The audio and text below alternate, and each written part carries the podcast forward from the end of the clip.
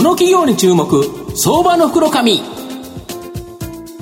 のコーナーは企業のデジタルトランスフォーメーションを支援する IT サービスのトップランナーパシフィックネットの提供を財産ネットの制作協力でお送りします。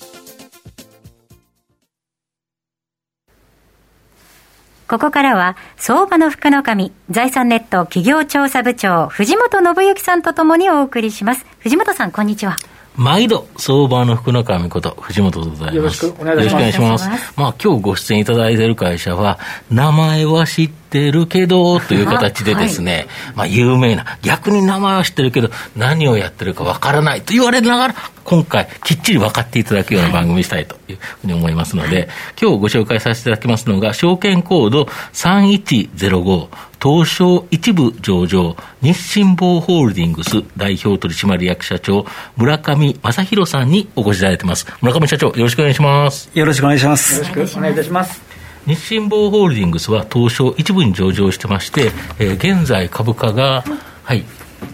はい。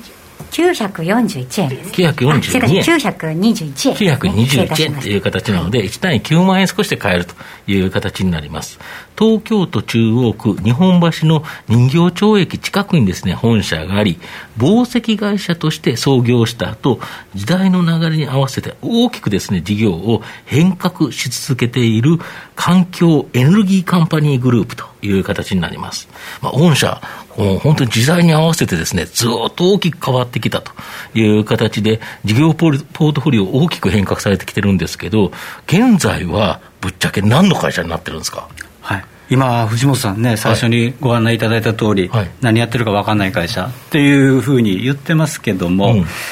実はあの、うん、地球環境の保護にソリューション提供する、うん、エレクトロニクスの会社なんですね。なるほど。2015年に所属のうんうん、あの業種の区分が繊維から電気機器に変更になってます、うん、なるほど。3105なのに電気機器ということですね、はい。はい、なるほど。で、えっと、現在その、えっと、半導体とかエレクトロニクスってどんなものを作ってるんですか、ええ、あの当社のグループの武器っていうのは多様性なんですね、はい、ですから環境軸にして事業展開しているんで、うん、たくさんあるんですけど、うん、例えば気候変動で今、集中豪雨があったり、津波が来たりなんていうことがありますけど、そういったものから人の命を守る防災とか減災の通信のシステムだとか、無線の、ええ。で、ゲリラ豪雨が予知できるレーダーだとかですね、で車が環境対応で EV 化され、オートノマスになるときに必要なセンサーとか半導体、はい。でその通信のシステムだとか、うん。うんうん、そういったものを、うん、世に出してます、うん、なるほど、はい、本当にやっぱり世の中の役に立つためでその中では環境というのに対して非常に注力してるということですよね。はいあの事業活動を通じて世の中に貢献するっていうのは会社の目的だと思ってますので、うん、今、何が課題ですかといったら、やはり環境ですよね、うん、でこれにどう貢献できるかということに、事業のベクトルを合わせているというふうに考えていただけたらと思います、うん、なるほど、その環境を良くするための製品、さまざまあるかと思うんですけど、まあ、いくつかちょっと主なものをご紹介いただければと思うんですが。はい。あのー例えば車がこれから自動運転になりますよね、はい、とか言ったときに、うん、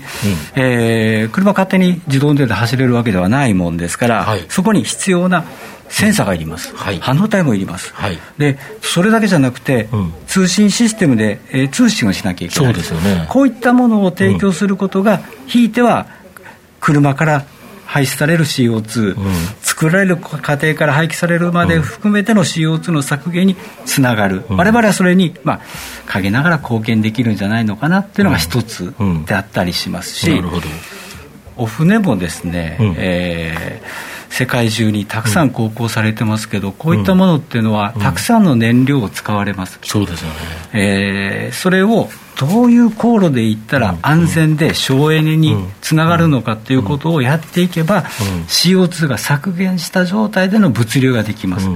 そういったシステム、うん、でからそういったデータの配信っていうようなことを事業にしていくということが、うん、えー、世の中への貢献だと考えてます。なるほど、車の自動運転だと、実際にはトヨタさんとかグーグルさんとかがプラットフォーマーとなって、まあ、御社は部品っていうか、さまざまなものを提供すると。でで、船だと、だけど、御社がプラットフォーマーになる可能性があるっていうのは、大型商船に関しては、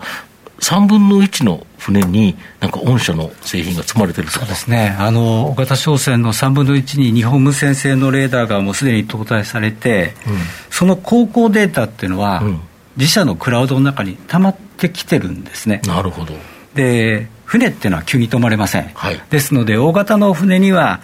さまざまな監視レーダーの搭載が義務付けられてますけども、うん、残念ながら小型の船っていうのは搭載が進んでないんですね、うん、なるほど。ですので、うん、今やってることは何かって言ったら、スマホで船だとか気象情報を配信するアプリを提供して、小型の船舶に積んでいただけるようなサービスを始めました。なるほど、はい、これ海難事故の防止に役立つのは当たり前ですけど、うん。うん、これによってその小さなお船の航行データもクラウド上に集まってきます。なるほど。そのデータを活用すれば、うん、どの航路でどのように航行すればいいのかっていうことの答えが出てきます、なるほどでこれを、じゃあ誰がやりますかっていうと自分のところにデータがあって自分のところで分析ができますので、自社を確認してどちらかさんと強調しながら、ビジネスを展開したいなというふうに考えてます、うん、なるほど、そうすると、船の自動運転というところでは、まあ、御社が中心となって、まあ、何らかのサービス、今後考えていくということですか？そうですね、もうサービスの土台を今、作り始めてますし、そういったスマホアプリを提供することによって、うん。うん、まあ、実際にはビジネス的には始まりつつありますので、それが、まあえー、ステップ1としたら、ステップ2、ステップ2、3を踏んでいくことによって、自動高校、自立高校が実現できるんじゃないのかなと思います。これはすごい面白いですよね。で、要は世界中の船これの3分の1も大型船に集まれてる。で、小型船に関してはアプリ、スマホアプリという形で提供していく。そうするとスマホから GPS 情報入りますから、はい、もうこれ航行データが手に入るのと一緒ということですか？そうですね。こうしたら、その、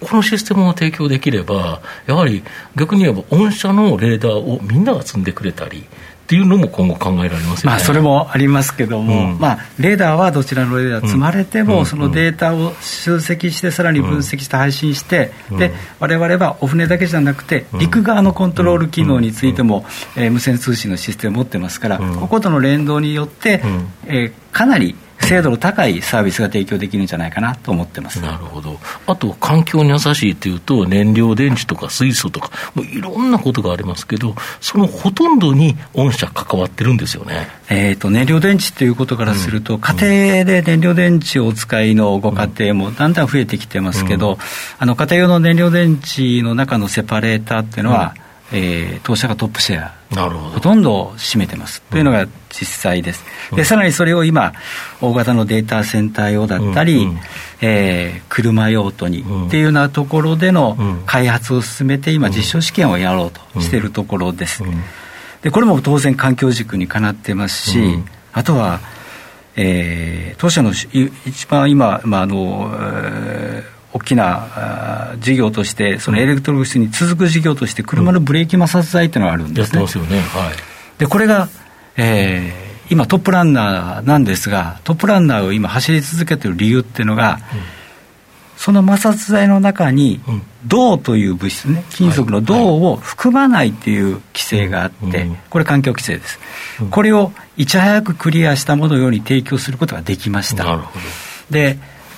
多分これで当分トップ走りますが、うん、さらには先ほどの EV オートノマスを睨んだときに、さらなる素材の改変によって、えー、提供していくことによって、この事業、環境事業として確たるものにできるんではなかろうかというふうに考えてます。逆に言うと、環境規制というのが、まあ、御社の大きな追い風、要はそれ大変なことだけど、技術的にクリアさえすれば、逆にいっぱい売れると。いうことですね、まあ、そうですね、まあ、規制っていうのは当然必要だからかかるわけですけど、ただあの、このドーレス剤っていうふうに呼んでますけど、うん、えー、ドーレスドーフリー剤の開発だって10年かけてますので、うん、そうそう一朝一朝一夕にできるものではない。まあ、それだけにやっぱり研究開発力もいるし、資金もいるといったところだと思います、なるほど、御社の今後の成長を引っ張るもの、改めて教えていただきたいんですが、はい、やっぱり環境を軸にした事業を推進していきます。うんまあ、異常気象によって、うん、えー、災害といった目の前の課題をどう解決するかということもあるんですが、うん、あの市場のトップランナーを走っているブレーキの摩擦材とか燃料電池のセパレーターといったさまざまな環境素材と、うん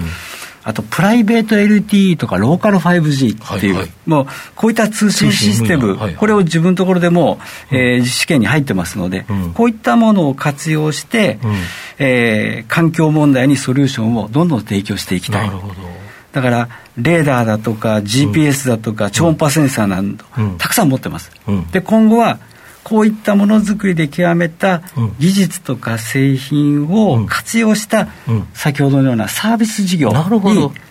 事業領域を拡大していできれば月額課金でチャリンチャリンと儲かるようなビジネスになればなという感じですか、まあ、まあ、あのそういったビジネスモデルも付け加えていきたいというところですね、なるほど。あれですね、本当、日進坊っていう、なんか宝石のイメージがまだなんか残ってますけど、今のお話伺うと、もう、なんかハイテクの塊みたいななんか会社になって、はい、さ先ほどありましたけどあの、ローカル 5G っていうのは、もうすでに実証実験を開始されてるんですね。もう認証は取って、はい、えー、あの認可おりましたので、さまざまな形で今、えー、試験を始めてます。なるほど。はい、なんかね、抱くイメージとだいぶ変わってきた感じが 確かにしますね。まあ、すでにあの売上の比率からいくと、エレクトロニクスが45%ですので、えー、で繊維は一桁パーセントですので、ね、まあ、要は会社が大きくなった分、まあ、そのエレクトロニクスが増えた分、うん、で繊維はそんなに成長してないんで、うん、ちっちゃく、シェアはちっちゃくなっているっていうのは現象です。なるほど